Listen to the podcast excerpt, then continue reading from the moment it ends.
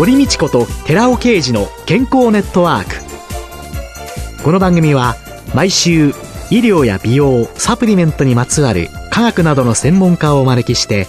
私たちの健康のために役に立つお話を伺う健康生活応援番組です。包摂体サプリメントと MGO マヌカハニーで健康な毎日をお届けする「コサナの提供」でお送りします。コサナのパーソナル化サプリメントは運動、美容、健康など目的に合わせてサプリをチョイスできるあなただけのパーソナル化サプリメントです。プロテインの効率化と問題点に着目し、アルファオリゴ糖、キウイフルーツ、酪酸菌も配合しました。さらに、一人一人の目的に合わせたトッピングサプリメントにより、あなただけのオーダーメイドサプリメントをお作りいただけます。コサナのパーソナル化サプリメント。詳しくは、コサナのホームページをご覧ください。こんにちは、堀道子です。今月は銀座ケイスキンクリニック院長、皮膚科専門医の慶田智子さんをゲストに迎えて、正しいスキンケアで元気に美しくをテーマにお送りしています。慶田さんよろしくお願いします。よろしくお願いいたします。慶田さんは1999年に東京女子医科大学医学部医学科を卒業されて、皮膚科学教室に入局され、大学病院への勤務を経て、2006年に東京有楽町にクリニックを開業されました。2007年には博士号を取得されております。現在の銀座ケイスキンクリニックは2011年に開業されました。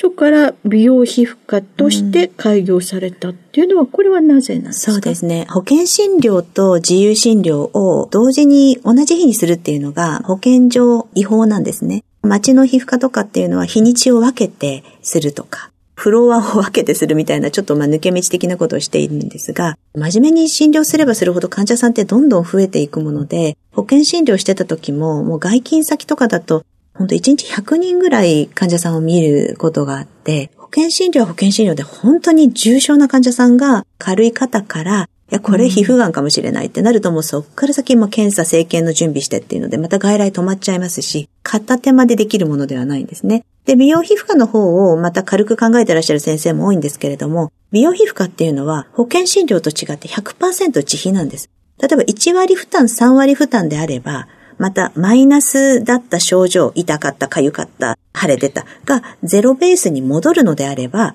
患者様たちはよっぽどひどいことをしない限りは文句はおっしゃらないんですね。保険診療というのは、まっとうな皮膚科医が正しい治療を適切に提供していれば、ほぼトラブルにはならないんですけれども、美容肥料っていうのは、マイナスではなくて、プラスにしたいというところ、それも100%自費でっていうところなので、患者様を満足させるっていうのはすごくハードルが高くなりますし、カウンセリングだけでも最低やっぱ初診だと30分はかかりますので、うん、保険診療と両方でっていうのは無理だなと思いまして、うん、私はもちろん保険医ですし、専門医も取って、皮膚科の本当に広い範囲の疾患を見ていくっていうのはとても面白いなって思うんですけれども、まあ、美容皮膚科クリニックを出すっていうふうになった時には、ちょっと両方はやめようと。自由診療だけに集中しようっていうところで、美容皮膚科っていうことでしています。ただ、かかりつけの方に、例えば別のトラブルがあった場合は、これは保険での範疇なんで、多分こういう薬でこういう治療すればいいと思うので、近所の保険の先生のところにご相談になってくださいっていう筋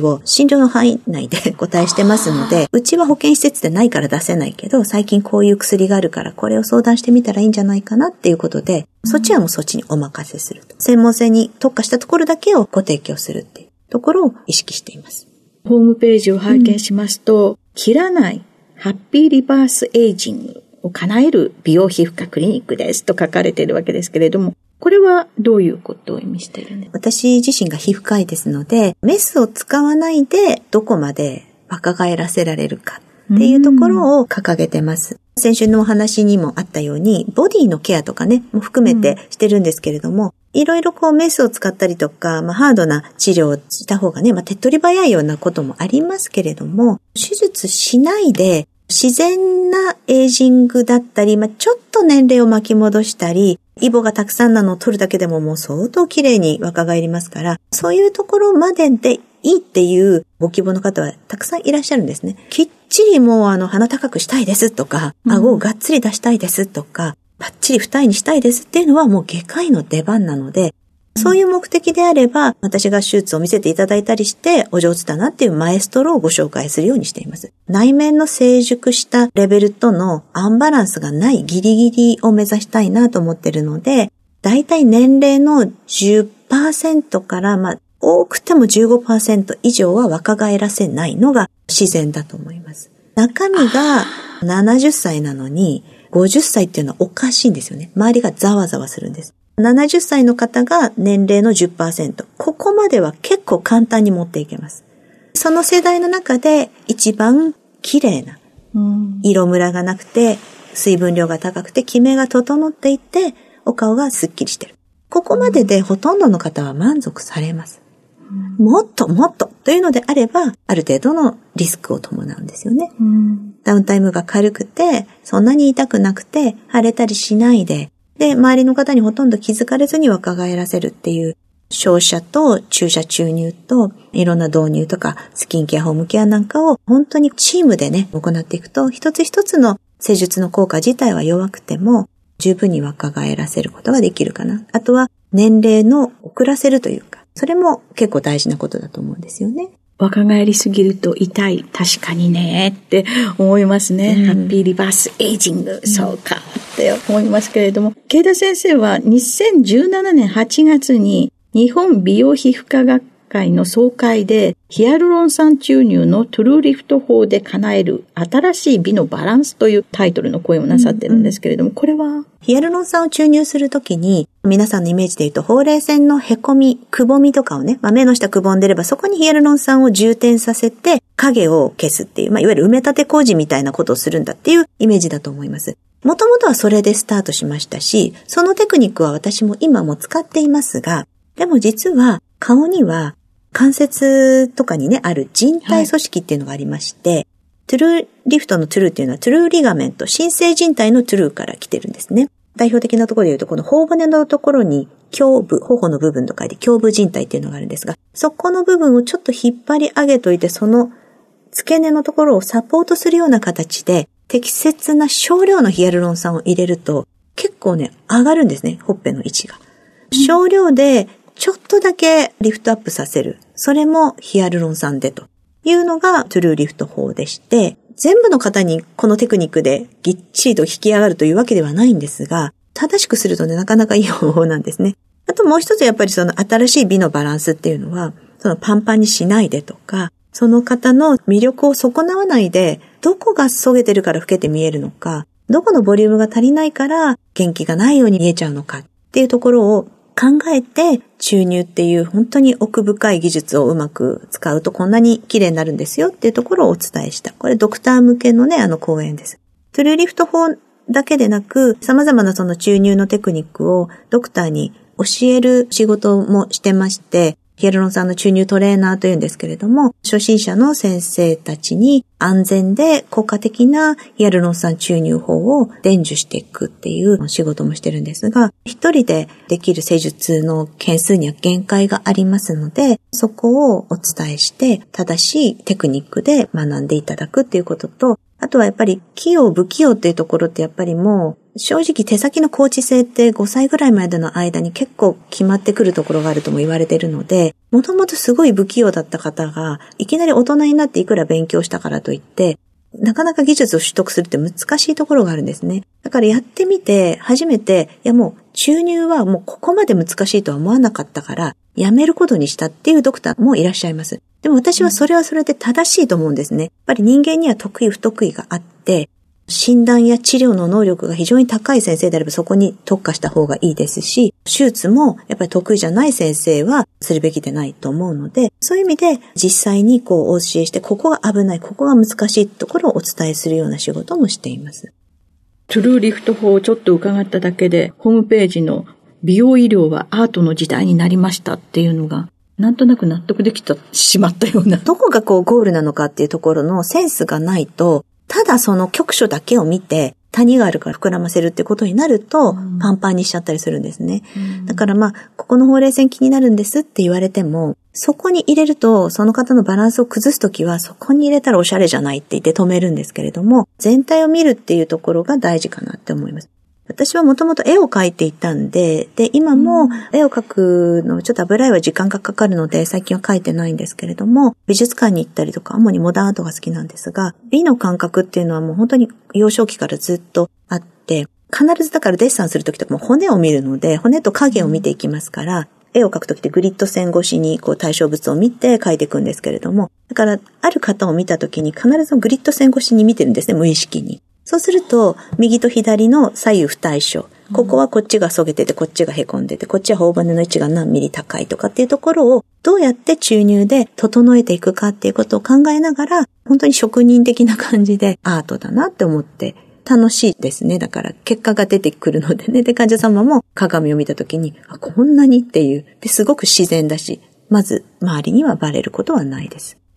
医学雑誌の皮膚科専門医なら知っておくべき疾患に関する連載もなさっていて、皮膚科診断トレーニング、専門医が覚えておきたい100疾患という、こんな専門書も出版されているという。学位論文も含めてですけども、17、8本論文を書いていて、うち3、4本かなが英語論文なんですけれども、そうすると過去に書いた論文の内容を検索した編集者の方が、その内容でまた書いてほしいっていう、まあ、いわゆるこう依頼が来るんですね。それで書いた一環なんで、私発信で書籍を出してるというわけではないんですが、過去にま論文を書いたことで論文を読む力もつけてもらいましたし、これはもうやっぱり育ててくださった女子医大の医局の先輩方、うん、まあ、恩師の教授、講師、助教授の先生方の本当におかげですね。一人の医者が育つのに、やっぱりかけてもらったマンパワーとしての時間をかけていただいたことのありがたさっていうところを感じますし、だからこそ自分ができることっていうのはやっぱ次の世代への恩返しだと思うので、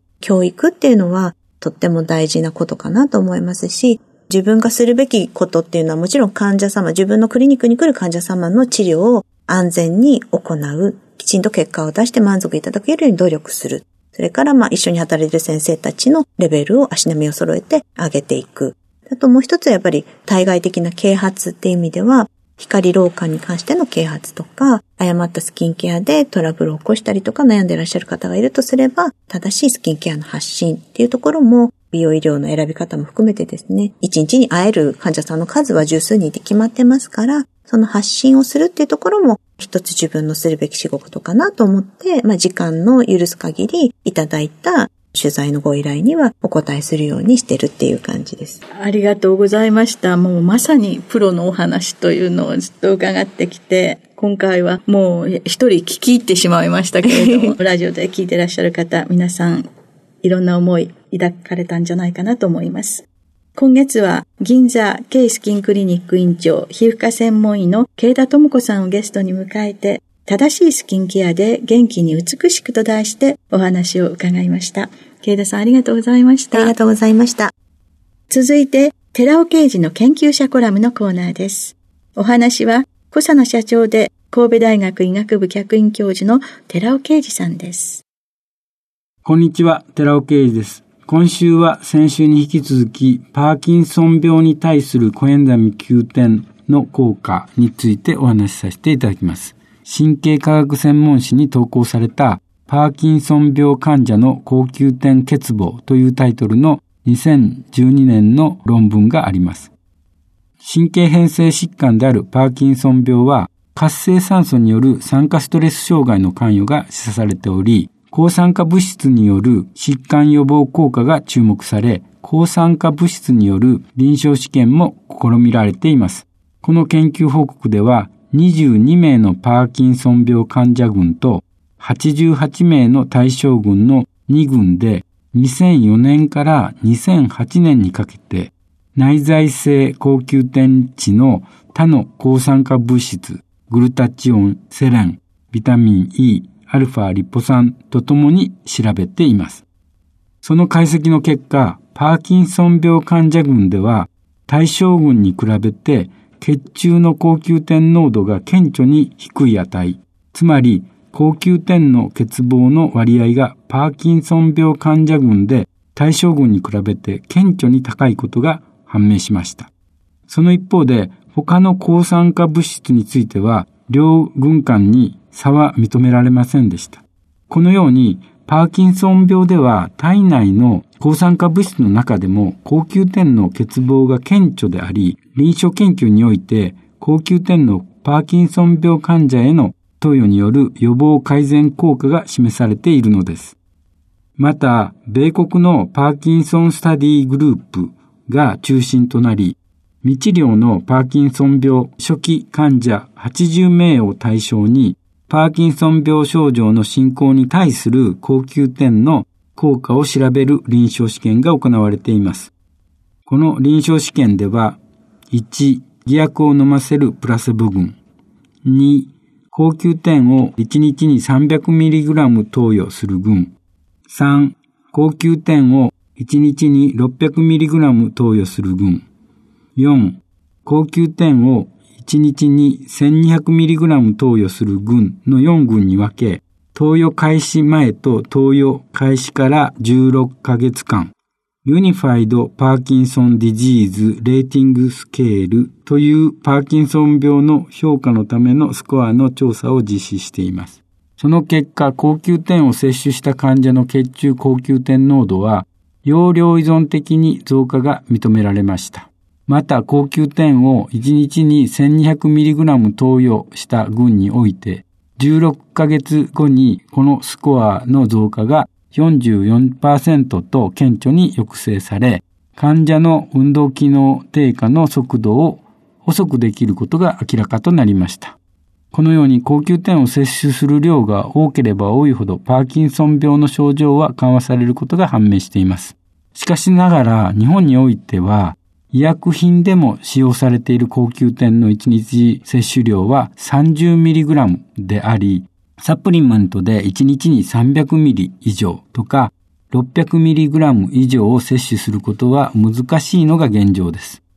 高容量摂取が必要な理由は高級点が使用性のために生体吸収性が低いためなのです。そこで高吸収型の高級点ガンマオリゴ糖包摂体製剤を摂取していただきたいと思います。お話は小佐野社長で神戸大学医学部客員教授の寺尾啓二さんでした。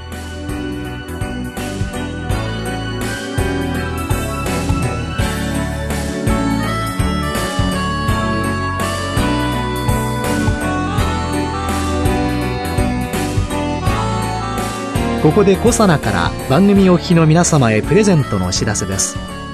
美肌のための3つの成分レチノールコエンザイム Q10 Rα リポ酸を配合した美容液。コサナのシクロラボラトリトリプルエッセンスを番組お聞きの10名様にプレゼントします。プレゼントをご希望の方は番組サイトの応募フォームからお申し込みください。コサナの美容液シクロラボラトリートリプルエッセンスプレゼントのお知らせでした